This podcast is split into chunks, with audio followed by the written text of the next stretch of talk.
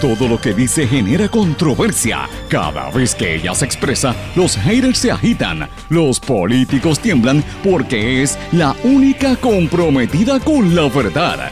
Periodista, bloguera, relacionista licenciada, analista de la noticia, escritora y le dicen la provocadora en las redes sociales. Y ahora comienza en blanco y negro con Sandra Rodríguez Coto. Bienvenidos a su programa en blanco y negro con Sandra para hoy martes 9 de febrero del 2021. Les saluda Sandra Rodríguez Coto. Martes de chanchullos y corrupción, carpeteos, back to school, Trump con su impeachment, antipulpo y muchos rollos en el Departamento de Salud. Hoy vamos a hablar en este programa. Back to School con pandemia. Abrumador el rechazo de los padres y madres al anuncio que hizo ayer la designada secretaria del Departamento de Educación, Elba Ponte, cuando el nivel de positividad en casos COVID supera el 10%. Mientras tanto, el doctor Carlos Mellado, secretario de Salud, dice que apoyará a los municipios con el rastreo de casos pero tuvo que intervenir en peleas internas cuando le botaron las cajas y le cerraron la oficina a la epidemióloga Fabiola Cruz. Miren el lío que está pasando en ese departamento. Colegio de Abogados sale en defensa del estudiante de Derecho que fue carpeteado por Wanda Vázquez y que luego de haber aprobado la reválida de abogado, el Tribunal Supremo no quiere que juramente porque protestó en contra del alza en la matrícula de la Universidad de Puerto Rico. Hoy comienza el segundo juicio político contra el expresidente Donald Trump.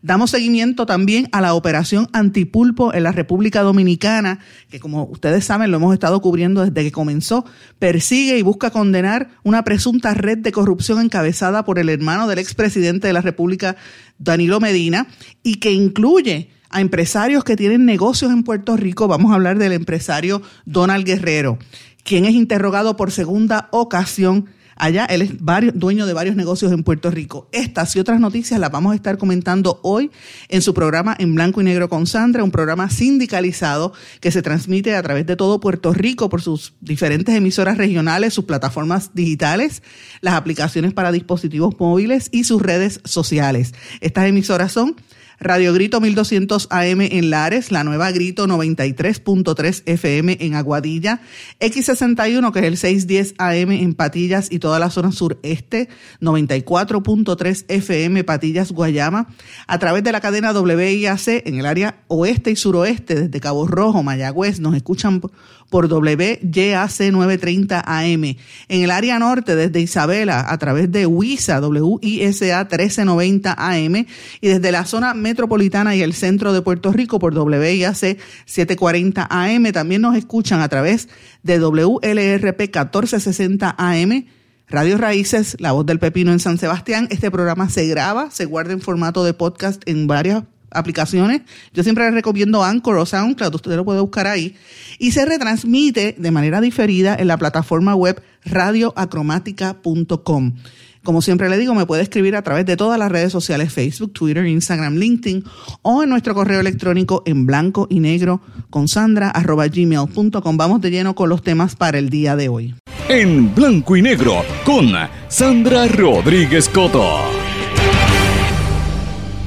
Bienvenidos a su programa en blanco y negro con Sandra. Hoy es martes, mis amigos. Siempre los días martes es un día donde la actividad calienta. La semana como que se pone bien intensa de eventos y de actividades, pero sin lugar a dudas, con la controversia que está ocurriendo en el Departamento de Salud, lo que está pasando en justicia, a pesar de todo eso, lo que sí tiene preocupados a cientos de miles de puertorriqueños, familias en todo Puerto Rico, es el anuncio que hizo la designada secretaria del Departamento de Educación, Elba Aponte, que en un mensaje grabado ayer en la tarde por la página de Facebook, que transmitió en la página de Facebook del departamento, dijo que vislumbra reabrir las escuelas en tan solo tres semanas. Su plan es reabrir 172 escuelas y reanudar las clases presenciales, atendiendo 100 estudiantes por día por un máximo de entre 3 horas y 3 horas y media. Son 16 escuelas en la región de Arecibo, 14 en la región de Bayamón, 23 en Caguas, 35 en la región de Humacao, 35 en la de Mayagüez, 38 en la región de Ponce y 11 en la región de San Juan. Y esto se da en un momento en que Puerto Rico ha experimentado la mayor cantidad de contagios por la pandemia del COVID. Desde que empezó el, lockdown en marzo del año pasado, hace casi un año, han, eh, se han contagiado hasta el día de hoy sobre 168.500 puertorriqueños y las muertes superan las 1.888. El nivel de positividad en casos en Puerto Rico supera el 10% y el Departamento de Educación insiste en que en cómo va a ser lo que ellos denominan la fase 1 para esta reapertura. Ellos alegan que es con un estricto cumplimiento de medidas de seguridad para reiniciar las clases eh, a, razón de dos días por semana, las clases presenciales, porque han habido clases en algunas partes, ¿verdad?, de manera de computadora, no todo el mundo. Esto ha sido una tragedia en términos generales, por como decía el, el gobernador Pierluisi, porque ciertamente no todo el mundo ha tenido el acceso a las computadoras, pero fíjense cómo ha sido este proceso, no van a abrir todas las escuelas, van a hacerlo de manera, según la, secretaria designada, gradual, paulatino y seguro. Escuchemos. Las escuelas tendrán termómetros digitales, materiales de limpieza y mascarillas extras, aunque los estudiantes y empleados deberán llevar las suyas y llegar con ellas puestas.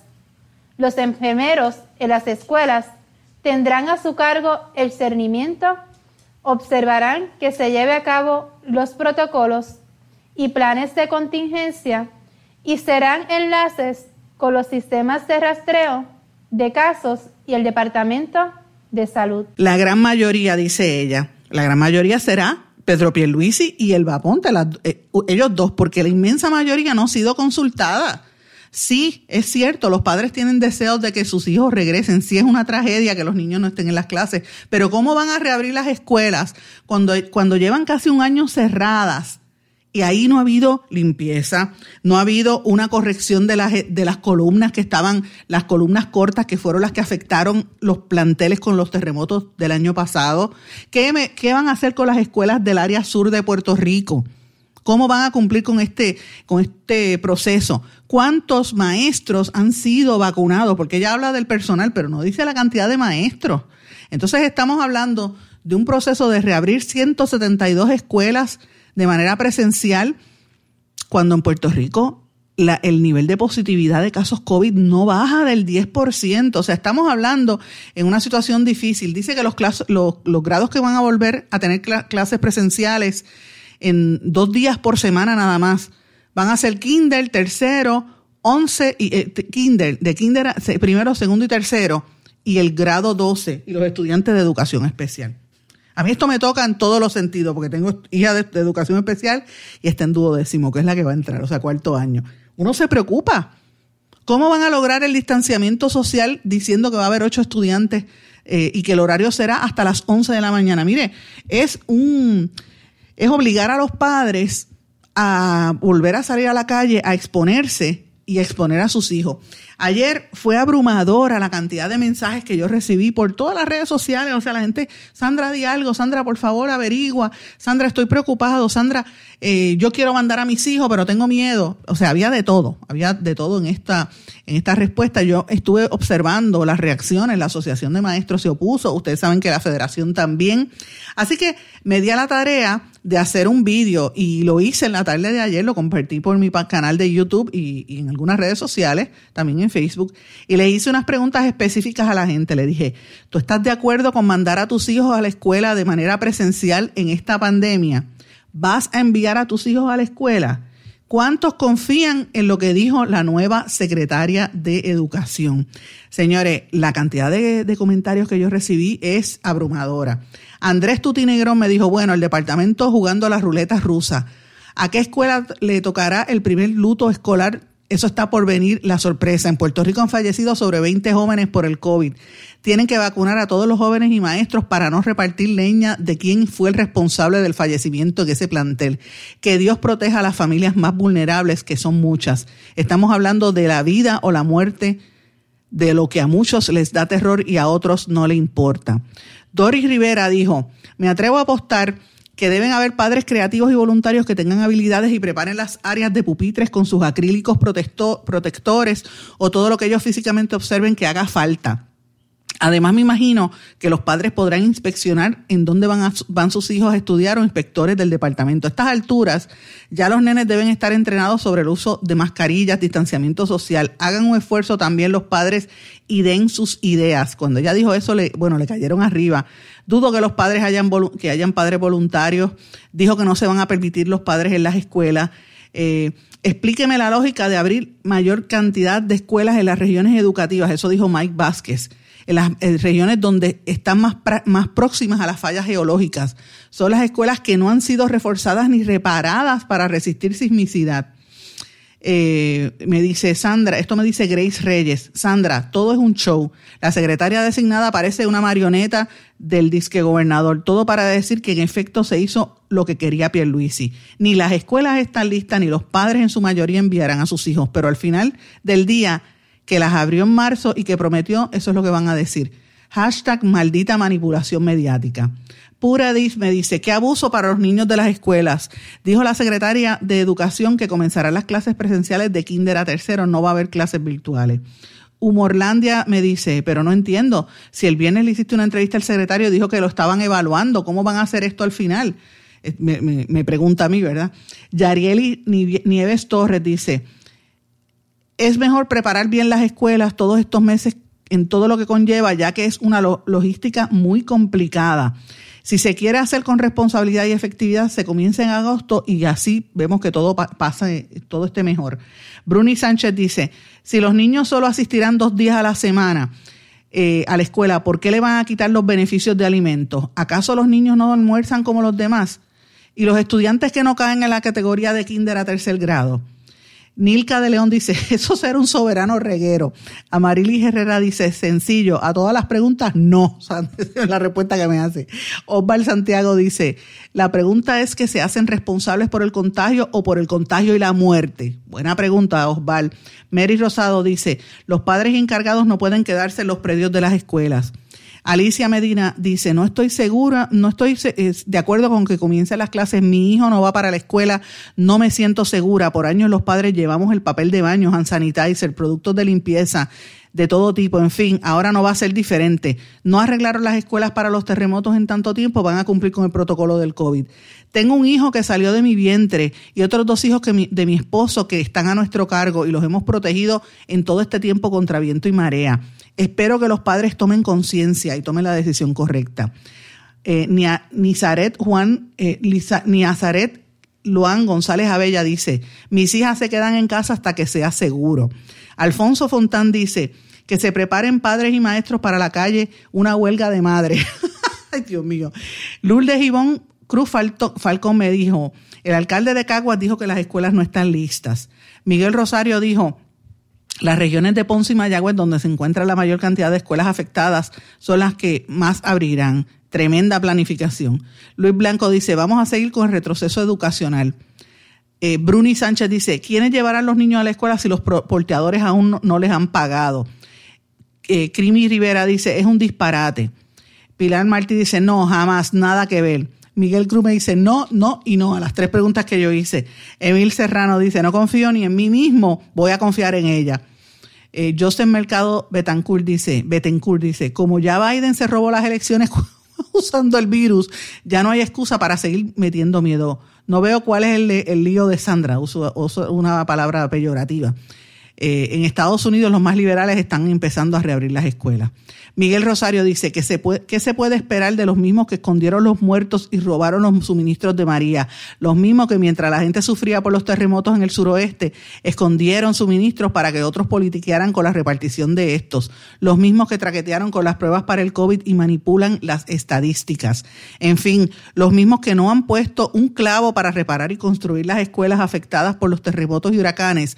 Los mismos que en año tras año no le dan mantenimiento a los planteles, no, no proveen los materiales necesarios para los maestros, los mismos que no cumplen con los estudiantes de educación especial y prefieren pagar multas que atender sus necesidades, los mismos que han politizado y convertido el Departamento de Educación en la agencia más corrupta del gobierno, en fin, los mismos que se han robado al país y aún le falta llevarse el último botín, el dinero de nuestras niñas y niños, arrancando de sus entrañas las oportunidades de movilidad social. Eh, aquí me dice Wanda Hart, como si la gente no trabajara, ¿quién tiene, ese, eh, ¿quién tiene ese tiempo de adaptarse a estos horarios? Mi nena de 8 años no tiene carro. Eh, José Amoros dice, Back to School es la política en los Estados Unidos. Así, esto es alguno de los comentarios, señores. En otra de las páginas tuve 18.591 reacciones. Así que usted sabe que no puedo leer las 18.000 mensajes. Eh, en otra página tuve 322 comentarios. Esto es mis redes sociales. Eh, una actividad eh, enorme, extraordinaria en Facebook, Twitter y la cantidad de gente preocupada. El hecho es que no podemos analizar las cosas en el vacío. Si los padres y sus cuidadores estuvieran vacunados, nos daría más confianza de que habrá menos muerte. Eso dice Carmen Grajales. Cuando el flamante gobernador se quede esperando a que lleguen los niños a la escuela, es que se dará cuenta que su afán por querer embolsillarse los fondos de educación se le fueron entre las manos sin poder tocarlos, dice Arlene Vázquez. Mire la, actitud de la gente, de la gente. Heidi Ramírez dice, pregunta difícil para padres y docentes. Soy madre de un niño con autismo severo y maestra. Sé de primera mano lo difícil que ha sido para mí lidiar con estos retos. En mi caso, con mi hijo no funciona la enseñanza virtual, pero entiendo a los maestros. He visto cómo el departamento ha fallado una y otra vez. No tienen planes estratégicos, solo improvisan. Si fue en tiempos sin pandemia, le fallaron a mi hijo con sus terapias, imagínense ahora con esta situación. Por eso renuncié al magisterio y tuve que mudarme para buscar mejores servicios. Respeto y admiro a los docentes porque sé de su entrega y sacrificio y me indigna ver un gobierno que los desprecie, maltrate y desacredite. Solo los que trabajan para el departamento saben de lo que son capaces. A la secretaria no le creo. Así, señores, uno tras otro, tras otro, o sea, como le estoy diciendo, eso fue en la página, en, en mi página eh, abierta de Facebook, está 18.591 eh, reacciones, más de 300 comentarios en uno de los posts, en otro tuve alrededor de más o menos, eh, ¿cuánto está aquí? Sobre 6.500 eh, reacciones. O sea, estoy leyéndole algunos de los que de los que he recibido. Miren mi página para que usted vea. En Twitter también las, las respuestas están eh, más o menos en la misma dirección, que la gente está preocupada, que la gente no sabe qué está ocurriendo allí, que la gente tiene preocupación eh, con todas estas con todas estas, ¿verdad? movidas que se está haciendo en el departamento. Entonces, la pregunta es, ¿cómo van a reabrir? ¿Con qué, con, qué actitud van a hacer esto cuando la situación del COVID no acaba de bajar, verdad? Yo, francamente, he hablado con salubristas, he hablado con expertos, he hablado con el montón de fuentes que todavía tengo en el Departamento de Salud, que están pasando 20 cosas allá adentro. Como ustedes vieron ayer, le cerraron la oficina a la epidemióloga Fabiola Cruz, que renunció, pero se va en 30 días, ¿verdad? Y vino ahí una mujer pángana, le cerró la oficina, cuando hay tanta controversia detrás de esa de, esa postura, ¿verdad? Y el, acuerdo general es que no estamos preparados para este cierre, eh, para esta apertura, perdón. Yo, si usted me pregunta a mí, yo soy madre, tengo una hija que estaría regresando a la escuela porque está en cuarto año, una niña de educación especial, así que, que coge terapias. Así que usted se podrá imaginar las preocupaciones que uno tiene. Y tengo que estar de acuerdo con salubristas con los que he conversado. Yo no le creo a la nueva secretaria y la razón es súper simple. La decisión aparenta ser una decisión caprichosa que no es justificada por la situación que vive Puerto Rico. En el pasado, con mejores condiciones en la comunidad, los expertos recomendaron que no se abrieran. El problema es que no se ha articulado un verdadero plan lo que han expresado es un deseo, tanto el gobernador como la secretaria designada. Lo único que el gobernador ha dicho es que lo decidió porque las hospitalizaciones habían bajado, las hospitalizaciones por, por COVID. Lo otro que dicen es que el 100% de las escuelas públicas están registradas en el sistema de rastreo. Mire, eso es irrelevante. ¿De qué vale que identifiquen los brotes y tengan que cerrar, así sea una escuela, cuando ya han causado muertes? Yo pensé que estábamos en el negocio de evitar contagios y muertes, no en el de cruzar los dedos y esperar a que nadie muera. Para que el pueblo confíe, señor gobernador y señora secretaria designada, para que el pueblo confíe en la decisión, se tiene que presentar con las condiciones y las métricas que van a cumplir antes de tomar una decisión. El gobierno debe decir, por ejemplo, ok, todos deseamos retornar a los salones de clase y para que abran los salones necesitamos cumplir con lo siguiente. Le voy a dar un ejemplo, de acuerdo a lo que dicen los expertos. Uno, que el nivel de positividad esté en menos de un 5% en todos los municipios. Dos, que el 100% de las escuelas tienen sus protocolos y han entrenado y adiestrado a su personal.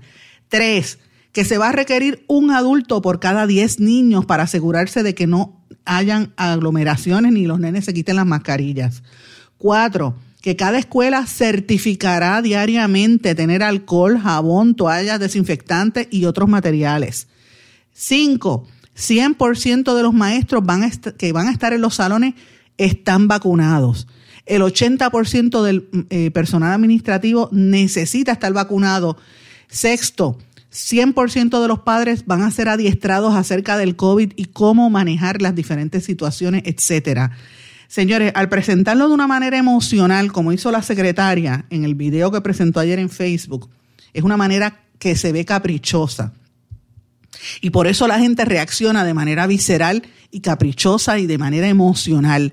El gobierno está apelando con las emociones, está manipulando los espíritus y las mentes de la gente. Porque si fueran claros con los requisitos, no habría un debate emocional, porque o cumplen o no cumplen con los requisitos. Eso es todo. ¿Sabes? No es cuando el gobernador habla de que esto es una tragedia. Claro que es una tragedia, pero viene siendo una tragedia hace años. Una tragedia viven los estudiantes y los familiares de los pueblos del sur donde las, las escuelas colapsaron. Y usted dirá, bueno, las universidades vuelven. Sí, tenemos que volver a la normalidad. Sí, por supuesto. Claro que los niños han experimentado muchos problemas de rezago, muchos problemas emocionales. Estar conectado a la computadora todo el día hace daño, los que pueden conectarse. Pero esto tiene que hacerse con, por fases. ¿Cómo me va a decir a mí que cuando había menos, menos COVID, que era cuando estábamos empezando, guardaron y encerraron a todo el mundo y ahora que esto está sobre 10%, está de esa forma. Entonces, una cosa más importante, el secretario de salud dijo que estaban considerándolo. Y mire todos los traspiés que ha tenido que hacer, porque él dijo eso el viernes y mire, hoy es martes y ya están diciendo lo contrario.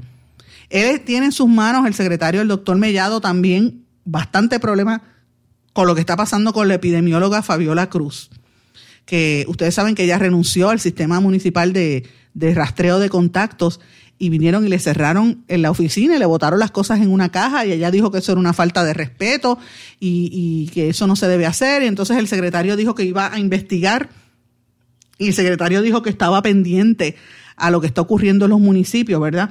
Así que de eso que estamos hablando, señores, de, de la improvisación, de la falta de, capacidad para hacer las cosas como Dios manda, ¿verdad? Entonces el secretario viene y sale a hablar de que él va a respaldar a los municipios, de que él quiere que los municipios estén al día con el proceso de rastreo de COVID y que va a continuar y que los va a respaldar. Y, y entonces hacen este espectáculo, confunden a la opinión pública, dicen que van a tener los salones abiertos, pero son ciertos salones y ciertos niños en un sistema que todo el mundo sabe lo que pasa en el Departamento de Educación de este país. Ya ustedes escucharon esto, vamos a seguir oyendo estas controversias en las próximas horas y los próximos días hasta que esto eh, se tome una determinación. ¿Qué va a pasar con los padres que no quieran enviar a sus hijos si total los van a enviar solamente dos días en semana? Eso está por verse. Tengo que irme una pausa. A nuestro regreso vamos a hablar de este tema y de lo que también está haciendo el Departamento de Justicia. Regresamos enseguida.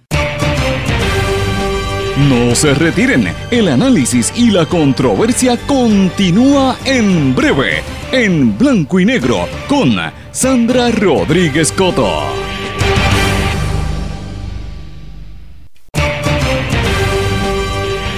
Y ya regresamos con el programa de la verdad, en blanco y negro, con Sandra Rodríguez Coto.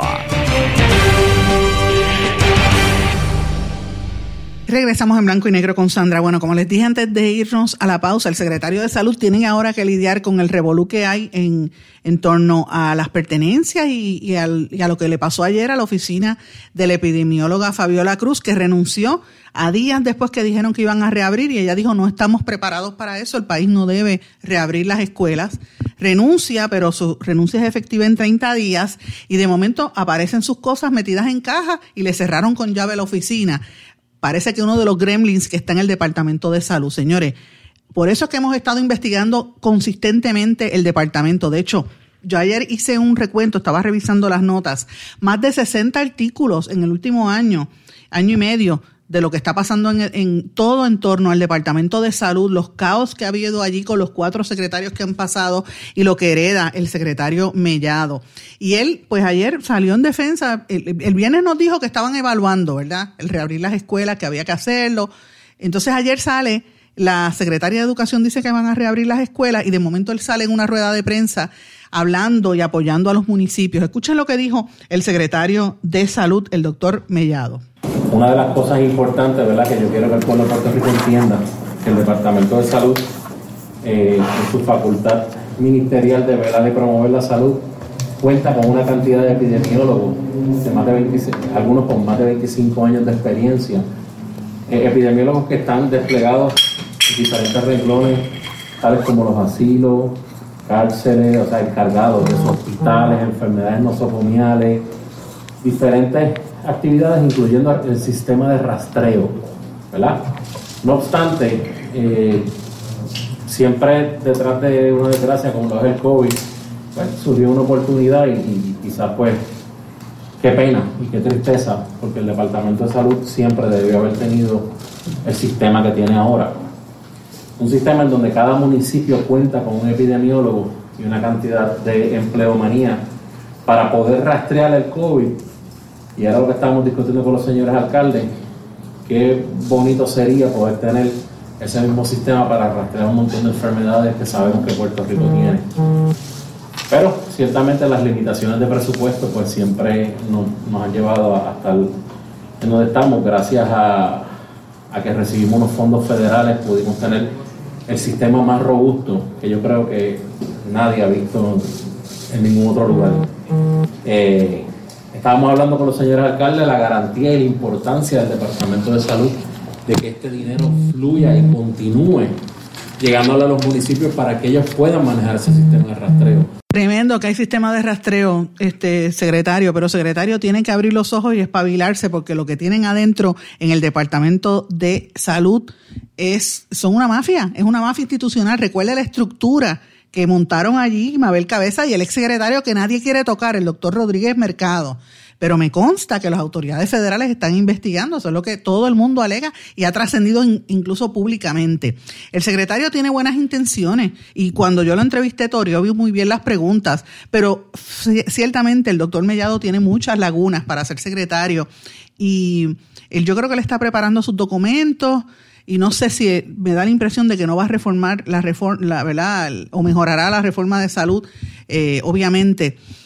Hay algunos departamentos que están relacionados unos con otros y el departamento de salud está relacionado con justicia, aunque parezca que no, pero por ejemplo, la unidad de control de fraude al Medicaid está bajo el departamento de justicia y ese funcionamiento es necesario para poder continuar los fondos de Medicaid con el gobierno federal ya el secretario de Justicia, Domingo Emanueli, despidió a la directora de la Unidad de Control de Fraude, que era la licenciada Rita Rodríguez Falciani, perdón.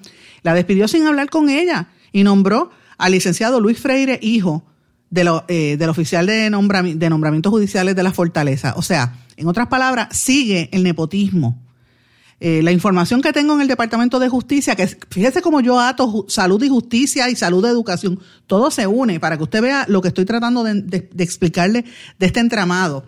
Este, este licenciado, eh, Luis eh, Freire, hijo, hijo del oficial de nombramientos judiciales de la Fortaleza, lo que demuestra es que el nepotismo continúa, que aparentemente él no tiene conocimientos ni de fraude ni de medicina ¿Qué pasa con una de las ayudantes del secretario Mellado, la, señora Edna Marín, ex esposa del licenciado Ángel Sostre, quien estuvo con Mellado en la Procuraduría del Paciente, que también está en el Departamento de Salud? ¿Qué pasa con las demandas que hay en el Centro Cardiovascular y en el Caribe? Una demanda de un cardiólogo eh, en contra del director médico por alegados conflictos de intereses. La esposa del demandante es fiscal en la Corte Federal. En la Junta de Gobierno que la preside el secretario de Salud no hay liderato tampoco. Allí está el, doctor Segundo Rodríguez, que nunca se compromete con nada, que estuvo en el Task Force. Y de verdad, Mellado desconoce lo que está pasando al interior de la Academia eh, de Medicina. el doctor Iván González Cancel me parece que tiene que hablar también algunas situaciones de lo que está pasando con los cambios y los, los, movimientos, eh, por ejemplo, de, al Hospital San Lucas de Ponce, los contratos que ha habido allí. ¿Qué va a pasar con el, con el programa de trasplantes cardíacos? Si él se va a mantener en ambos, un hospital, un, un médico tan prestigioso como el doctor González Cancel. O sea, mire lo que estoy diciendo. Yo sé lo que está pasando en el Departamento de Salud. No podemos ser ingenuos y me parece a mí que lo que está ocurriendo es algo grande y la investigación que se está llevando a cabo dentro del departamento es seria. Y como dije, vincula también al departamento de justicia. Y por cierto, tengo que hablar de lo de justicia que lo mencionamos ayer.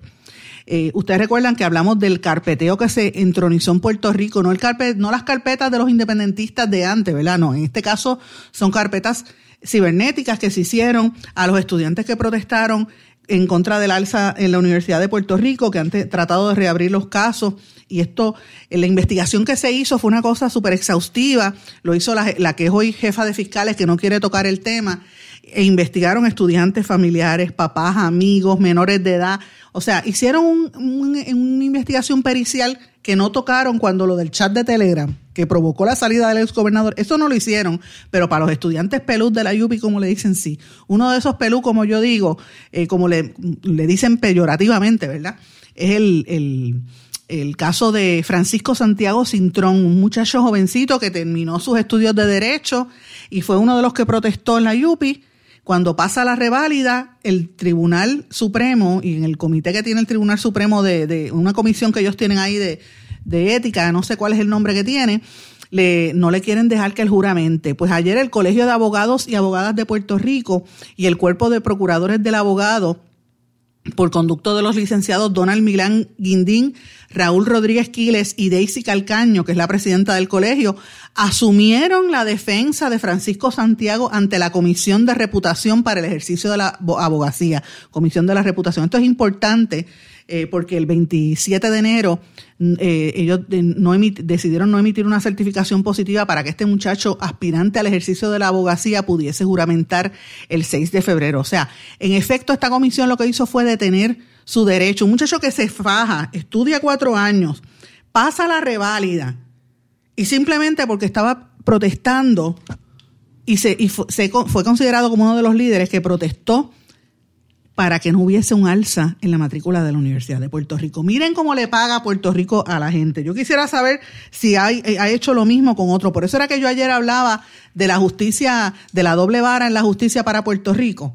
¿Sabe? Aquí ha habido, ha pasado lo mismo.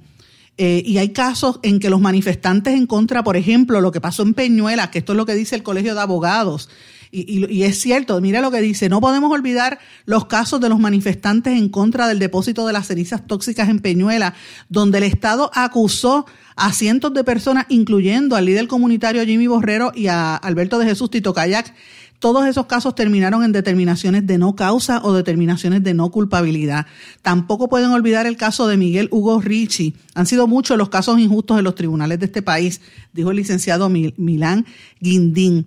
No albergamos duda alguna de que el joven Santiago Cintrón honrará la profesión legal y será abogado de las causas más nobles. O sea, yo aplaudo al Colegio de Abogados y Abogadas de Puerto Rico. Esta presidenta, quien no conozco personalmente todavía, creo que no, no sé si la conozco, a la, presidenta del colegio, eh, pero tengo que aplaudirla porque ha, asumido el liderato en un momento bien difícil y me parece que la, licenciada Daisy Calcaño, junto con Donald Millán Guindín y Raúl Rodríguez Quiles, van a hacer una buena labor de defensa de la verdad. Y esto, francamente, llora ante los ojos de Dios. ¿Cómo es que un muchacho que logra, eh, ¿verdad? Que lo que hace es protestar por, por, por el derecho de los, de, del de, los, de los estudios, ¿verdad? De, de protección de la Universidad de Puerto Rico y la educación libre le hacen eso. Y usted dirá, ah, bueno, ellos irrumpieron en una reunión. Bueno, irrumpieron, pero no hubo agresiones, no hubo nada físico, o sea, ellos estaban protestando y la Junta estaba tomando determinaciones eh, injustas y todo. Miren cuánto se ganaban los miembros de la Junta y todos los recortes que ha habido en la Universidad de Puerto Rico que lo quieren diezmar. Ahora, yo quisiera saber si el Tribunal Supremo de Puerto Rico va a actuar de la misma fuerza y con la misma, con el mismo ímpetu cuando se trata de la corrupción gubernamental y de los, y de los ladrones que les roban a este país la, la, la, salud, les roban a este país la educación, les roban a este país el deseo de echar hacia adelante. para que usted vea cuál es la doble vara de lo que pasa en Puerto Rico. Es bien fuerte, pero tengo que hablar de varias cosas antes de, pasar al tema. Tenía varios temas para hoy y de verdad que tengo mucha información. Eh, les recomiendo que busquen el medio Utuado hoy, un medio digital que están cubriendo lo que está ocurriendo en el municipio de Utuado, porque sé que hay mucha gente que está pendiente a, a las noticias de allí. Han hecho un recorrido por todas las facilidades eh, de la oficina municipal, por ejemplo, de manejo de emergencias y de desastres, que ahí usted sabe que en Mutuado hubo muchísimo desastre con las inundaciones, los terremotos y con el los huracanes, ¿verdad? Eso da grima. Si usted ve las facilidades, ve, cómo están destruidas lo que era la Fiscalía de Utuado, los edificios están como si hubiese pasado el huracán ayer mucha pena que, está ocurriendo en el municipio de Utuado. Otro tema que también quería mencionarles es la denuncia de chayoteo mediático, y esto también hay que decirlo porque si está mal, está mal. Una persona que está en los medios de comunicación que se hace pasar por periodista, eh, José Chaparro, que tiene un contrato de 15 mil dólares con DJ Consulting Group por servicios de publicidad y relaciones públicas, eh, un despilfarro de fondos que están alegando que es eh, en el municipio de Ciales. Fíjense cómo es esto. Ahí, es que volvemos. Si usted hace relaciones, yo soy relacionista, si usted hace relaciones públicas, usted tiene que tener primero que todo licencia. Pero si hace relaciones públicas, no puede ejercer ni como comunicador ni como periodista a la misma vez. Más, no puede ser reportero y, como, y relacionista. Eso es antiético. Eso es antiético. Eso no se puede, no, no puede ejercer las dos cosas a la vez. Entonces, no utilice el medio de comunicación para empujar un cliente o para defender la voz de un cliente.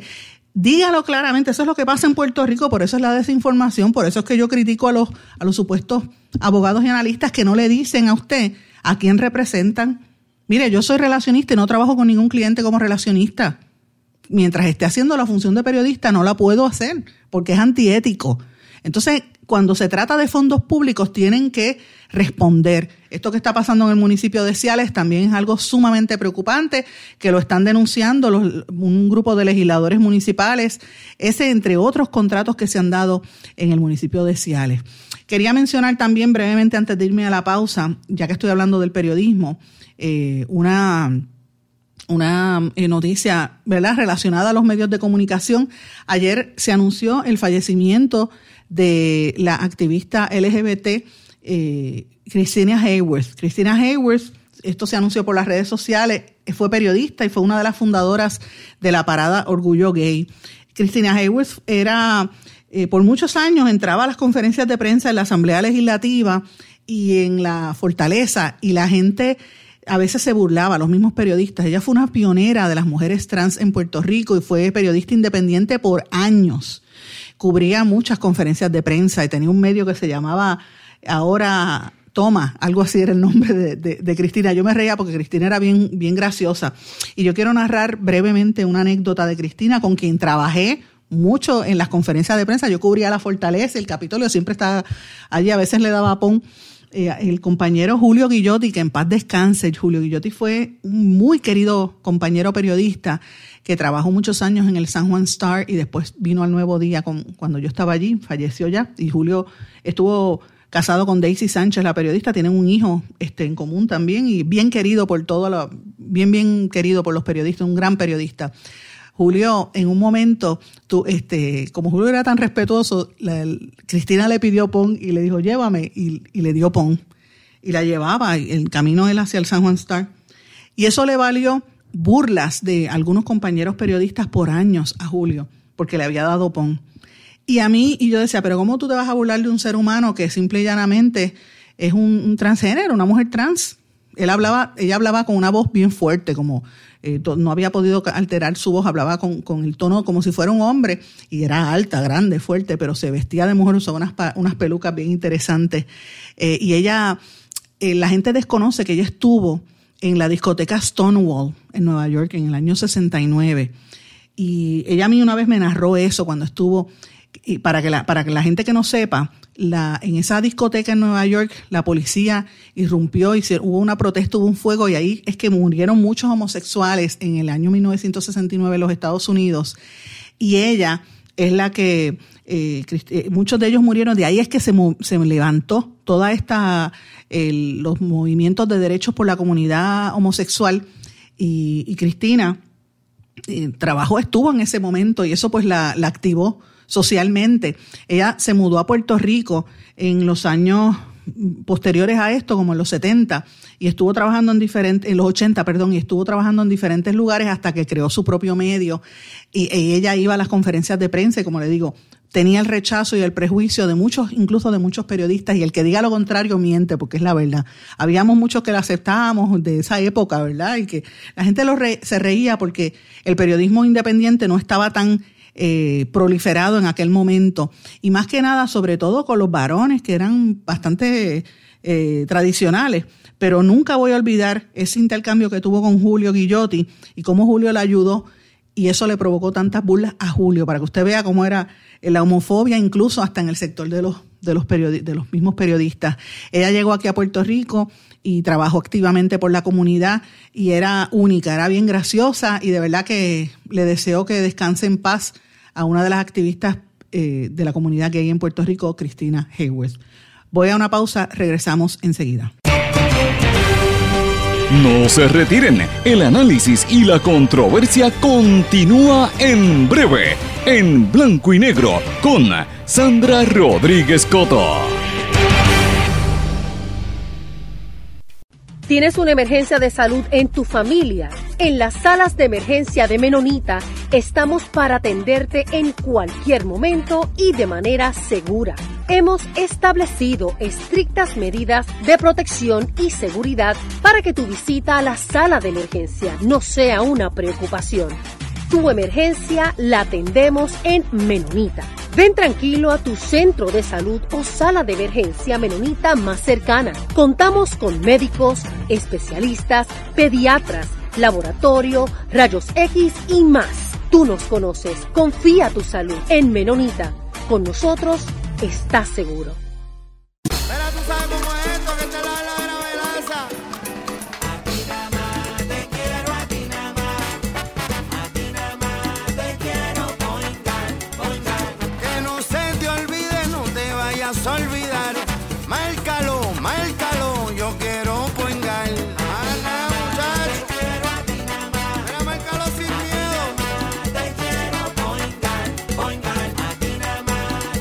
Yo quiero Point Guard. Quites el dolor de cabeza con sus obligaciones de contabilidad con los servicios que presta Villalba y Villalba Company. Directo, personal y con sensibilidad humana. Lo que se busca en un verdadero asesor de contabilidad para todo tipo de servicio de contabilidad, pago de IBU, pago de nómina, informes trimestrales y anuales y otros. Ofrecen servicio directo personalizado. Villalba y Villalba Company. Para orientaciones, su teléfono el 939-336-5774. 939-336-5774. Y ya regresamos con el programa de la verdad, en blanco y negro, con Sandra Rodríguez Coto. Regresamos a esta parte final de En Blanco y Negro con Sandra. Brevemente quería mencionarles algo que se me pasó eh, mencionar en el segmento anterior de, de Cristina Hayworth, la periodista trans que, que falleció tengo que decirles algo. Muchos periodistas rechazaban a Cristina no solamente por ser una mujer trans con cuerpo y con voz de hombre, sino porque usaba unas pelucas bien grandes y llegaba con ellas a las conferencias de prensa también y a veces llevaba así unas preguntas que nadie entendía, unas preguntas insulsas y de momento sacaba una grabadora y la ponía como si estuviese grabando y cuando uno miraba la grabadora, la grabadora estaba vacía, no tenía ni siquiera un cassette. Esa era Cristina, era un personaje. Así que me ha hecho recordar unos momentos bien graciosos que tuvimos y también con ella, porque era bien chistosa. Cristina era, era, un, era flamboyant, como dicen, y a mí me encantaba hablar con ella cuando me, topaba con ella en las ruedas de prensa y veía también a veces el prejuicio en aquel momento bien fuerte, así que que descanse en paz. Bueno, varias cosas quiero mencionarles rapidito porque el tiempo hoy ha sido bien bien intenso de muchas informaciones.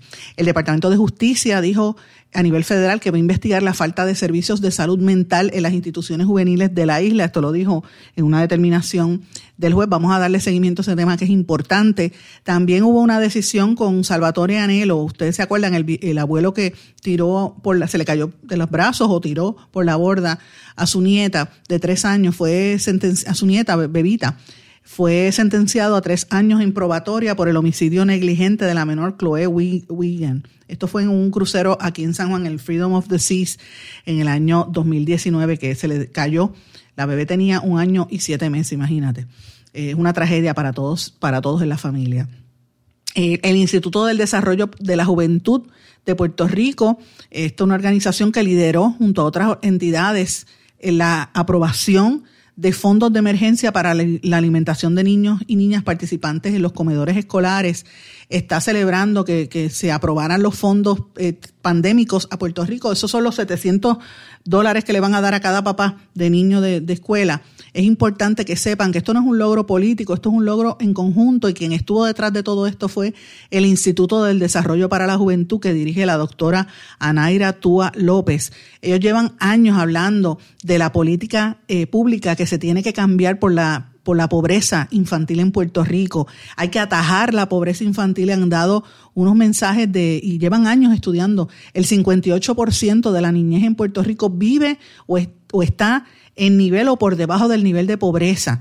Eh, y hace, ellos han presentado una serie de, propuestas. Una de estas fue esa, a través del, del, grupo de trabajo que llevaban incluso hasta por, por promesa para haciendo recomendaciones ellos hicieron unas recomendaciones a, la Junta de Control Fiscal y a entidades federales, han ido a Estados Unidos también, así que hay que, felicitarlos por esta gestión y que defendamos a los niños más que nada para eliminar esta pobreza que nos está arropando. Pero bueno, cuando usted dice pobreza, sí, aquí hay gente pasando mucha necesidad y, y el tener un dinerito extra puede marcar la diferencia entre si el niño estudia o no. Vamos a tenerlos eventualmente en este programa porque a mí me encanta hablar con ellos. Tienen muchísima información. Quería mencionarles un tema relacionado a Puerto Rico, que lo hemos estado trabajando desde que comenzó. El caso Antipulpo, que aquí no lo quieren tocar ni con una vara larga.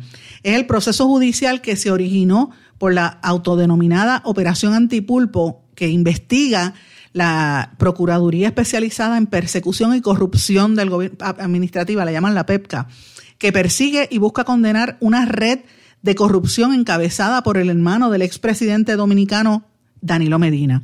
A este hermano le está apresado, lo acusan a él y al grupo de malversar fondos del gobierno dominicano por 4 mil millones de pesos dominicanos que corresponden a 68.6 millones de dólares. Imagínate.